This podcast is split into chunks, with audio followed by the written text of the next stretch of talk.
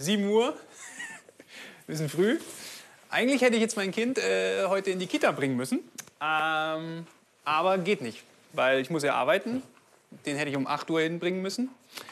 Und ja, macht jetzt äh, meine Freundin. Hallo.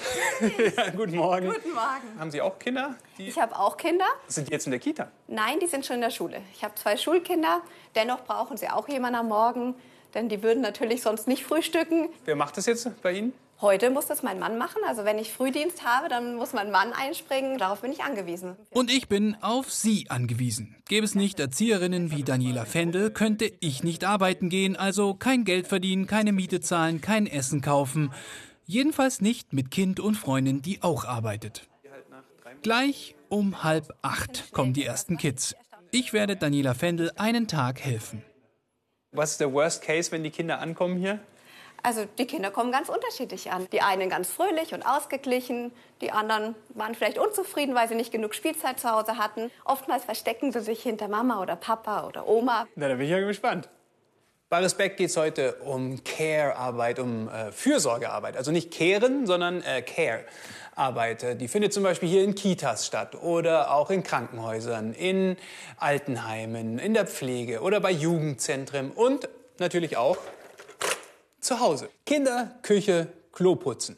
Warum sind Care-Arbeiten, obwohl sie so wichtig sind für unsere Gesellschaft, so wenig wertgeschätzt und schlecht bezahlt und in der Folge auch unterbesetzt?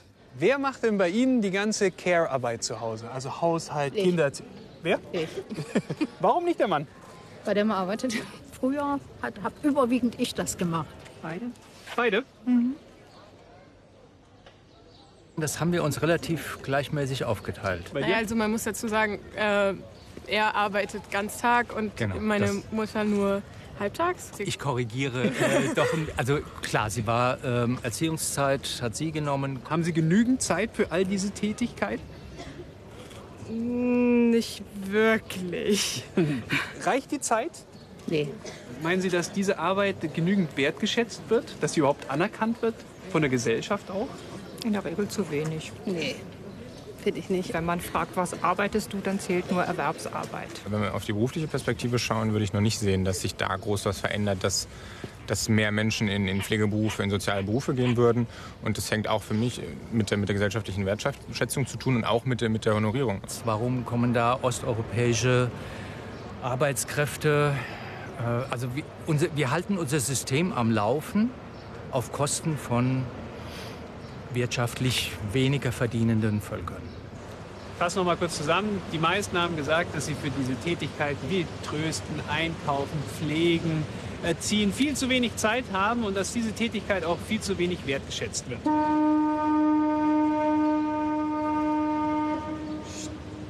Und es ist besonders komisch, dass wir eigentlich auch viel mehr Zeit, laut Studien, für diese unbezahlten Tätigkeiten im Haushalt und der Familie aufbringen, als für unsere eigentlichen Jobs. Ja, und auch in den bezahlten Bereichen herrscht Mangel an Zeit und Fachkräften. Kitas zum Beispiel fehlen 100.000 Fachkräfte. In Krankenhäusern auch 100.000 Fachkräfte fehlen. Dann fragt man sich natürlich, warum ist es so? Ne? Also ich meine, klar, die Bezahlung ist nicht besonders gut, die Anerkennung in der Gesellschaft auch nicht, aber das könnte man ja auch ändern. Aber warum hält man diesen Bereich, diesen so wichtigen Bereich so prekär?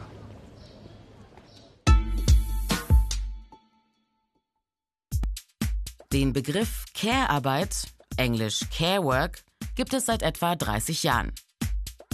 Erstmals von Care Work gesprochen haben ab den 90er Jahren Frauenrechtlerinnen und Feministinnen.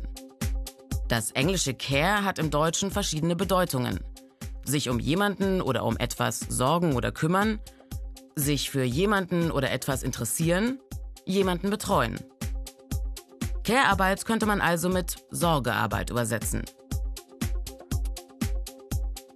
Care-Arbeit sind alle Tätigkeiten, die für die Lebenserhaltung nötig sind. Zum Beispiel Kinder betreuen. Kranke, Hilfsbedürftige oder Alte pflegen. Aber auch putzen, einkaufen oder kochen. Care-Arbeit wird bezahlt oder ohne Bezahlung geleistet.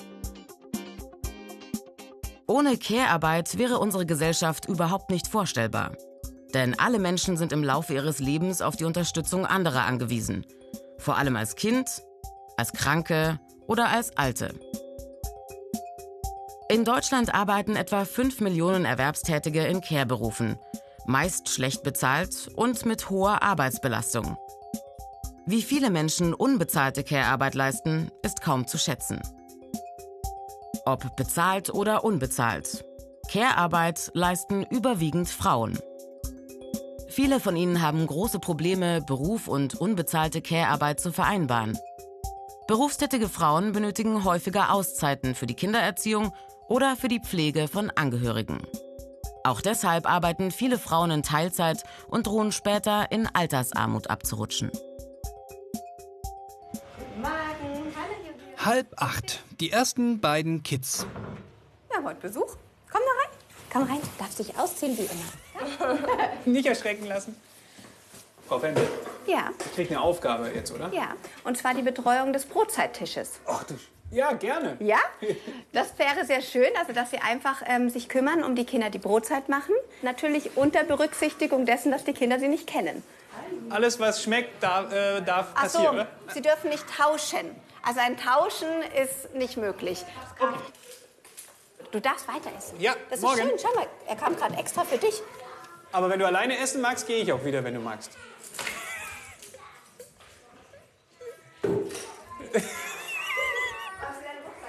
Allein. Wenn es so weitergeht, dann gehen alle hungrig nach Hause heute. Ich sag's, wie es ist. 48 Kinder kommen hier jeden Tag an. Dabei ist die Kita für 65 ausgelegt. Doch auch hier Erzieherinnenmangel.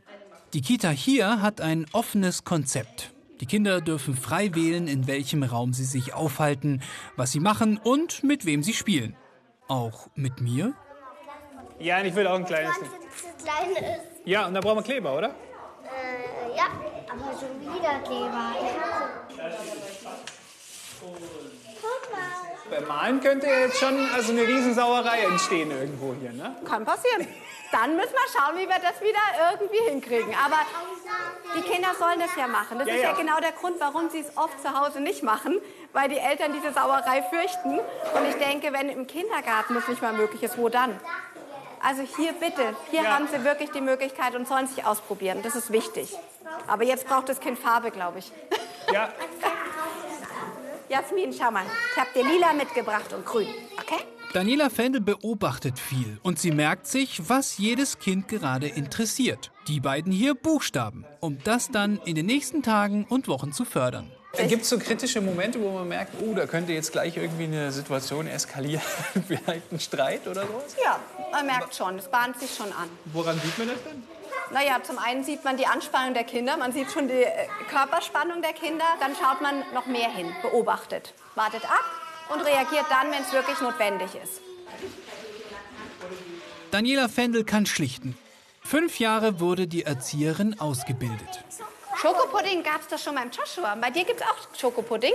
Sie bringen denen ja wichtige Kompetenzen bei. Ja, das ist Welche, unser Auftrag. welche, welche Kompetenzen sind denn das alles? Also auf jeden Fall die Basiskompetenzen. Also die emotionale Kompetenz, die soziale Kompetenz, kognitive Kompetenzen, die motorischen Kompetenzen und sprachliche.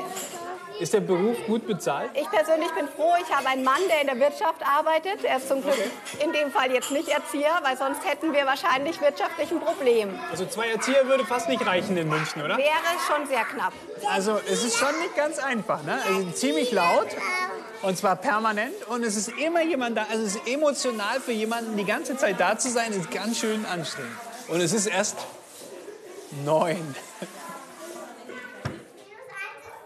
Fast jede fünfte Erzieherin hat Symptome, die auf ein erhöhtes Burnout-Risiko hinweisen. Frau Volkes-Röder, Sie sind ja die Leiterin hier, ne? Wir gehen noch mal zurück. 2015 gab es ja den großen Erzieherinnenstreik. War da hier diese Einrichtung auch mit dabei? Haben Ihre Erzieherinnen gestreikt oder Sie auch? Ja, wir haben tatsächlich alle gestreikt hier und äh, die Einrichtung war für die komplette Zeit geschlossen. Die Eltern haben da sehr viel Verständnis für uns gezeigt tatsächlich auch und haben uns da sehr, sehr unterstützt beim Streik. Ja. Erst seit wenigen Jahren gibt es richtig effektive Streiks im Care-Bereich. 2015 die Erzieherinnen und Sozialarbeiter seit 2011 Pflegekräfte. Sie laufen nicht mehr nur nach der Schicht eine Stunde auf der Demo mit, sondern legen effektiv die Arbeit nieder. Das ist nicht einfach, denn in einem Krankenhaus liegen nicht Waren auf dem Band, sondern Menschen im Bett, Kranke, Lebensbedrohte. An den neuen Streiks sind vor allem Frauen beteiligt. Und das ist kein Zufall. Care-Arbeit, also zum Beispiel Kinderbetreuung und Erziehung oder die Pflege älterer Menschen, das übernehmen meist Frauen. Nicht selten ohne Bezahlung. Deshalb hat das Thema Care-Arbeit auch viel mit dem Thema Gleichstellung von Frauen und Männern zu tun. Das berücksichtigt seit 2017 auch der Gleichstellungsbericht des Bundesfamilienministeriums mit einem speziellen Messwert. Der Gender Care Gap zeigt, wie viel Zeit Frauen für unbezahlte Care-Arbeit mehr aufwenden als Männer. Ergebnis der Abstand ist riesig. Frauen leisten mehr als 50 Prozent mehr Care-Arbeit. Bei 34-Jährigen sind es sogar 110,6 Prozent mehr. Das heißt, Frauen in dieser Altersgruppe leisten täglich mehr als doppelt so viel unbezahlte Care-Arbeit als Männer. Im Schnitt mehr als fünfeinviertel Stunden. Männer dagegen nur etwa zweieinhalb Stunden. Fachleute und die Betroffenen selbst beklagen, Care-Arbeit wird zu wenig wertgeschätzt, was sich vor allem in den niedrigen Gehältern zeigt, bei gleichzeitig großer Verantwortung und hoher Belastung. Laut einer Studie sind beispielsweise die meisten Erzieherinnen mit ihrem Beruf zufrieden. Nicht aber mit der Bezahlung. Der durchschnittliche Monatsverdienst für Erzieherinnen 2000 bis 2300 Euro. Brutto. Ein wichtiger Grund, warum sich wenige Männer für einen Care-Beruf entscheiden. 2017 waren nur 5,8 Prozent der Fachkräfte in deutschen Kitas Männer. Und das inklusive Praktikanten und denjenigen, die ein freiwilliges soziales Jahr leisten. Im Care-Bereich besteht extremer Personalmangel, besonders in den Pflegeberufen. Viele Pflegekräfte werden deshalb im Ausland angeworben vor allem in Osteuropa. Das führt zu einem Effekt, den Fachleute Global Care Chain nennen, auf Deutsch globale Betreuungskette. Und so funktioniert sie. Wieder sind es vor allem Frauen, die zur Pflegearbeit nach Deutschland kommen. Viele lassen Kinder und Eltern in ihrem Heimatland zurück, die dann von anderen Personen versorgt werden müssen, meist von weiblichen Verwandten. Viele ausländische Pflegekräfte arbeiten unter besonders schlechten Konditionen oder werden sogar illegal beschäftigt. Für die Care-ArbeiterInnen bedeutet das oft weniger Arbeitsrechte und kein Anspruch auf Weiterqualifizierung. Auch für die Gesellschaft insgesamt ist der Schaden groß. Fehlende Steuereinnahmen und fehlende Sozialabgaben bei illegaler Beschäftigung. Und allgemein, es gibt viel zu wenige Menschen, die Care-Arbeit leisten. Hier haben wir jetzt auch gerade eine Care Chain. Ich habe ja mein Kind abgegeben bei einer Kita, dass ich äh, hier arbeiten kann. Die Erzieherin in der Kita äh, hat wahrscheinlich auch ihr Kind abgegeben, dass sie in der Kita arbeiten kann. Und der eine oder andere äh, hat vielleicht sogar die Eltern, die irgendwie Hilfe brauchen oder Unterstützung, auch bei einer Frau oder so organisiert, die sich darum kümmert oder in Obhut gegeben von jemand anderem. Wobei oft ist es gar nicht nur Obhut, sondern es geht um wichtige emotionale und auch professionelle Arbeit. Die Schulförderkinder räumen bitte auf und stellen sich am Traumland an. Was gibt es denn Busse Es geht ums Thema Flughafen. Und jetzt wollen wir herausfinden, ob die Sachen, die ich da reingesteckt habe, echt Sachen sind, die es auf dem Flughafen gibt oder nicht. Gehört zum Flughafen. Was ist das denn? Erzähl mal den Kindern. Ein Mensch. Ein Mensch. Hat jemand eine Idee, wie diese Menschen heißen? Die heißen Flugbegleiter. Welche Kompetenzen lernen die da jetzt für die Schule, die sie dann mal brauchen werden in einem Jahr? Also definitiv sich Wissen aneignen. Wie eigne ich mir Wissen an? Auch äh, wenn ich was nicht weiß, ich kriege Unterstützung. Ich kann jemanden fragen. Mhm. Ich bin nicht alleine. Ich selber habe Stärken. Die einen kennen sich halt schon aus mit dem Thema Flughafen, die anderen noch nicht. Das ist auch in Ordnung, weil in anderen Bereichen kennt sich wieder ein anderes Kind aus. Um für ein Thema wie den Flughafen vorbereitet zu sein, liest sich Daniela Fendel ein, bestellt Material, oft erst abends. 10 Uhr, meine Aufgabe geht weiter. Frühstücken? Nee? Guck mal. Aber hast du schon gegessen vorhin? Nein. Aber du hast doch sicher Hunger dann. Nein? Ja? Guck mal. Okay. Da. Ja. Also die Aufgabe habe ich richtig gut gelöst mit dem Essen. Ab dem Moment, wo ich weggegangen bin, sind alle zum Essen gekommen. Habe ich wieder gelernt, als Erzieher muss man auch mal loslassen lernen. Kann ich ganz gut. Esst mal. Aber nicht tauschen. Um 11 soll es rausgehen und zwar schnell, bevor es anfängt zu regnen. Die Aufgabe ist jetzt, die Kinder anzuziehen, weil wie man sieht, ein Teil ist schon angezogen und der andere Teil braucht noch dringend Hilfe. Nichts leichter als das. Haben alle ihre Matschhose? Nee, nicht mit dem Fuß da rein. Das tut doch weh. Hier, bitteschön. Schaffst du das alleine oder soll ich dir helfen? Wir sollen mir helfen. Helfen, gerne. Ist er durch? Ist der Fuß durch? Oh nein, er kommt nicht. Oh, gut. Also, los, los, schnell anziehen. Aber, aber, schnell, schnell. Und der zweite Fuß bitte. Ich bin gewohnt, ein Kind anzuziehen, aber nicht mehrere auf einmal. Und, und weißt du, ich, Und ein Dutzend Kinder kann ich generell nicht handeln. ich habe einen Totenkrebs gesehen. Okay. Und es wird richtig hart, wenn sie deutlich in der Überzahl sind. Dann geht's jetzt los. Eine halbe Stunde später, es regnet. Wir spielen trotzdem draußen.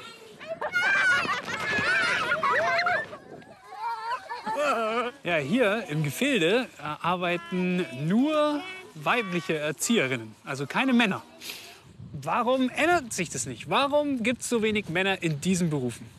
Warum machen es keine Männer?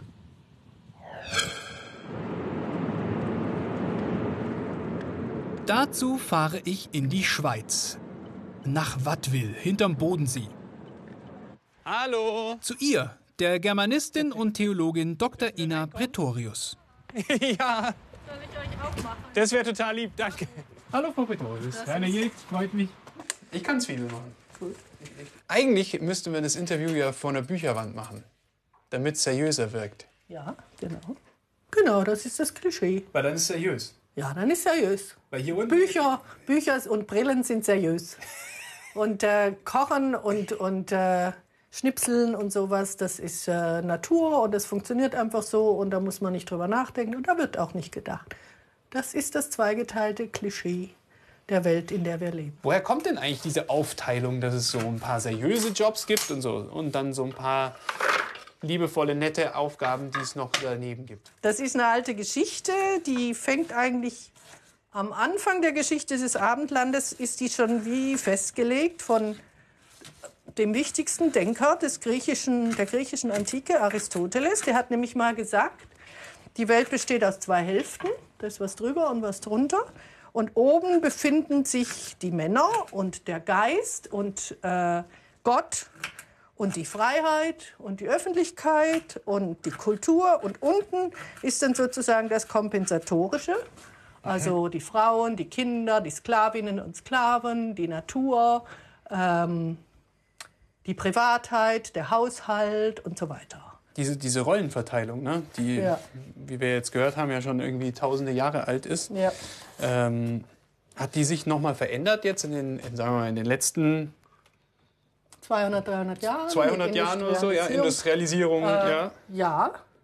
Also die Industrialisierung, der Kapitalismus mit seinen ganzen neuen Sozialformen, der konnte wunderbar daran anknüpfen. Es gab immer Lohnarbeit, aber dann wurde die Lohnarbeit für die Männer zunächst mal die Norm. Also dann ging man äh, auswärts in der Fabrik arbeiten und hat dafür okay, ja. Geld gekriegt. Und dadurch hat sich dies, das Ding aufgespalten. Und dann waren, war auf der einen Seite der Haushalt, da waren die Kinder und die Alten und ja dann eben die Frauen. Und der Mann, der ging dann nach rau- raus und hat den Lebensunterhalt verdient. Aber da ist ja ein riesen Arbeitsvolumen, das die Frauen leisten gratis, wenn diese Arbeit alle entsprechend ähm, dem Aufwand, entsprechend der Qualifikation, entsprechend der gesellschaftlichen Nützlichkeit, wenn das alles bezahlt werden müsste. Es wäre immens. Und deshalb will man das nicht, dass das äh, öffentlich verhandelt wird, dass es in die Medien kommt. Aber die Frage ist ja, warum hält sich das überhaupt so lang? Ich meine, jetzt haben wir Aristoteles und so, das ist ja echt lang her. Ja. Also, das, ist ja also das, das hat auch wieder verschiedene Seiten. Ich glaube, das hat damit zu tun, einerseits mit Werbung, mit Filmen, zum Beispiel auch diese ganze Geschichte mit Rosa und Hellblau, also dass die Kinder schon von Anfang Mhm. an äh, getrimmt werden auf dieses Binäre, also äh, dass der Junge halt nicht nur hellblau, sondern auch die Kriegerfiguren und den Supermann und so und die Frauen die rosa ähm, Püppchen und so. Also diese, das ist eine ganze Maschinerie, die zwar viel jetzt in Frage gestellt wird, also gerade auch wieder von den jungen Frauen, aber die natürlich trotzdem massiv weiterläuft, weil da ganz viel investiert wird. Es gab ja Streiks auch äh, überall in Europa äh, und äh, in der letzten Zeit immer häufiger. Ob das irgendwas gebracht hat, das schauen wir uns jetzt mal genauer an, was die Reaktionen waren und äh, zu den Lösungen kommen wir gleich. Die heftigen Streiks der Pflegekräfte in den letzten Jahren haben gebracht, dass Pflege ab 2020 wieder nach Bedarf bezahlt wird, nicht nach Profitlogik. Die Erzieherinnen kriegen heute teilweise etwas mehr. Weiterhin aber werden soziale Berufe mit FH-Abschluss oder vergleichbarem nicht wie technische bezahlt. 13 Uhr. Wir sind wieder im Trocknen. Wir müssen über die Männer reden. Warum wäre es so wichtig, dass es auch männliche Erzieher gibt? Gerade hier. Da wäre einfach der Raum auch, dass Kinder erleben, dass Männer und Frauen ähm, gleichermaßen äh, toben, pflegen, trösten, vorlesen, um später dann selbst ähm, unabhängig vom Geschlecht ähm, alles tun zu können und ähm, alles lernen zu können. Ja. Mehr Männer, die sich für Fürsorgeberufe entscheiden, würden außerdem gegen Personalmangel helfen. Hast du ein Einhorn? Nein. Also mir ist vollkommen klar, wie wichtig das ist, dass hier Männer als Erzieher auch mit dabei sind, schon ganz am Anfang. Aber für mich jetzt persönlich, bei dem Gehalt, also 2000 Euro irgendwas in München, da kriege ich ja gerade die Miete ungefähr rein. Und das geht nicht, technisch nicht. Auch wenn es mir echt Spaß macht und ich schon fünf neue Freunde gefunden habe heute, aber äh, nee. Halbe Arbeitszeit, doppeltes Gehalt, dann bin ich dabei. Deal? Damn it.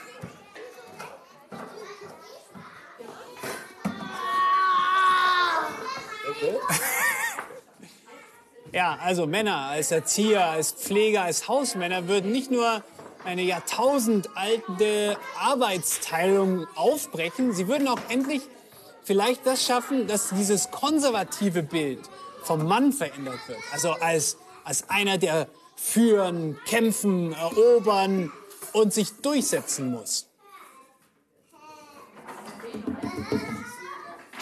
Hallo, ich bin Erzieher. Und ich bin Pfleger. Ja, und ich bin ein Hausmann mit einem Bumm. Garten, Haus, Küche, Fürsorge wertschätzen. Dafür setzt sich Ina Pretorius ein. Theoretisch als Publizistin und praktisch mit ihrem Verein Wirtschaft ist Care. Was hilft jenseits von mehr Geld, mehr Zeit und Personal? Also wir müssen an, den, an der Rollenverteilung noch ein bisschen arbeiten und wir müssen Männer dazu ähm, ermutigen, auch mehr Fürsorgejobs zu machen. Was müsste sich denn noch alles ändern, dass äh, diese Care-Arbeit einfach ja, besser geregelt wird und unser Leben zusammen einfach besser funktionieren kann? Also erst noch mal was zu dem äh, Männer ermutigen, das machen wir schon ziemlich lange. Das machen wir ungefähr seit 40 Jahren und das nützt nicht sehr viel. Und deshalb finde ich andere Sachen mindestens so wichtig. Zum Beispiel den wirtschaftswissenschaftlichen Diskurs verändern. Weil der ist ja immer noch so, dass er beim Geld aufhört. Also dass als Ökonomie das zählt, was irgendwie über Geld abgehandelt wird und der Rest ist irgendwie raus. Aber den unbezahlten Teil der Arbeit, das ja der größte Sektor ist, den in den Diskurs einzubeziehen, das wäre ganz wichtig. Und deshalb sind wir mit Ökonomen an der Uni im Gespräch, weil die definieren ja die Ökonomie als Theorie und Praxis der Befriedigung menschlicher Bedürfnisse. Sollen sie das mal ernst nehmen? Und wir sagen noch mehr, wir sagen nämlich, das, was in diesem Sektor passiert, Das ist das Kriterium für die ganze Wirtschaft. Also wenn, jetzt, wenn wir sagen, wir sind zum Beispiel bedürfnisorientiert, wir sind personenorientiert, wir, wir arbeiten wirklich an dem, was die Menschen brauchen und nicht am Profit, dann ist das ja eigentlich ein Modell von Ökonomie, das sich auf alles ausdehnen ließe. Und das, daran arbeiten wir. Dass zum Beispiel auch die Autoindustrie caring wird. Dann kommt man irgendwann mal an die Grenze, zum Beispiel Waffenproduktion. Kann Waffenproduktion care sein? Geht das? Ein Mittagessen kochen ist so klar Bedürfnisbefriedigung, dass ich eigentlich das nicht rechtfertigen muss gegenüber irgendeinem Ökonomen, der sagt, ist nichts, ist nur Liebe, ist nur Dienst. Der hat Unrecht und wir wollen das umdrehen. das wir wollen ja- die Beweislast umkehren. Das klingt ja ein bisschen wie eine Revolution. Ja, natürlich. Was heißt hier ein bisschen? Bisschen. Es Es ist eine ist eine Revolution. In Deutschland heißt die Bewegung ja auch Care-Revolution. Ja, jeder Mensch kann an jedem Ort die Politik anfangen, allein schon indem er den Begriff Care ganz oft braucht. Und zwar nicht nur in den klassischen Handlungsfeldern, sondern zum Beispiel in ökonomischen Debatten am Stammtisch oder äh, Leserbriefe oder so, indem man einfach das nicht, diese unsichtbar Mach-Politik nicht mehr mitmacht. Das ist das Allerwichtigste. Ja, wir haben immerhin jetzt eine halbe Stunde Sichtbarkeit gemacht. Ja. 15 Uhr in der Kita. Ja, Tschüss. Ciao, Sophie. Bis morgen. So, die Kinder werden jetzt alle abgeholt so langsam. Genau. Feierabend. Äh, für Sie auch? Naja, erstmal muss man hier noch alles fertig machen natürlich. Auch meine Kinder brauchen ein offenes Ohr. Ja. Am besten eine ausgeglichene Mama, die geduldig ist. Und äh, möchten einfach was erzählen, brauchen vielleicht noch mal Hilfe bei den Hausaufgaben, beim Lernen. Oder wollen einfach nur gemeinsame Zeit verbringen. Und der Haushalt ruft auch aus allen Ecken, ja? Das ist so. Und dann kommen für Daniela Fendel manchmal auch noch Abendtermine dazu. Elternabend, Teambesprechung.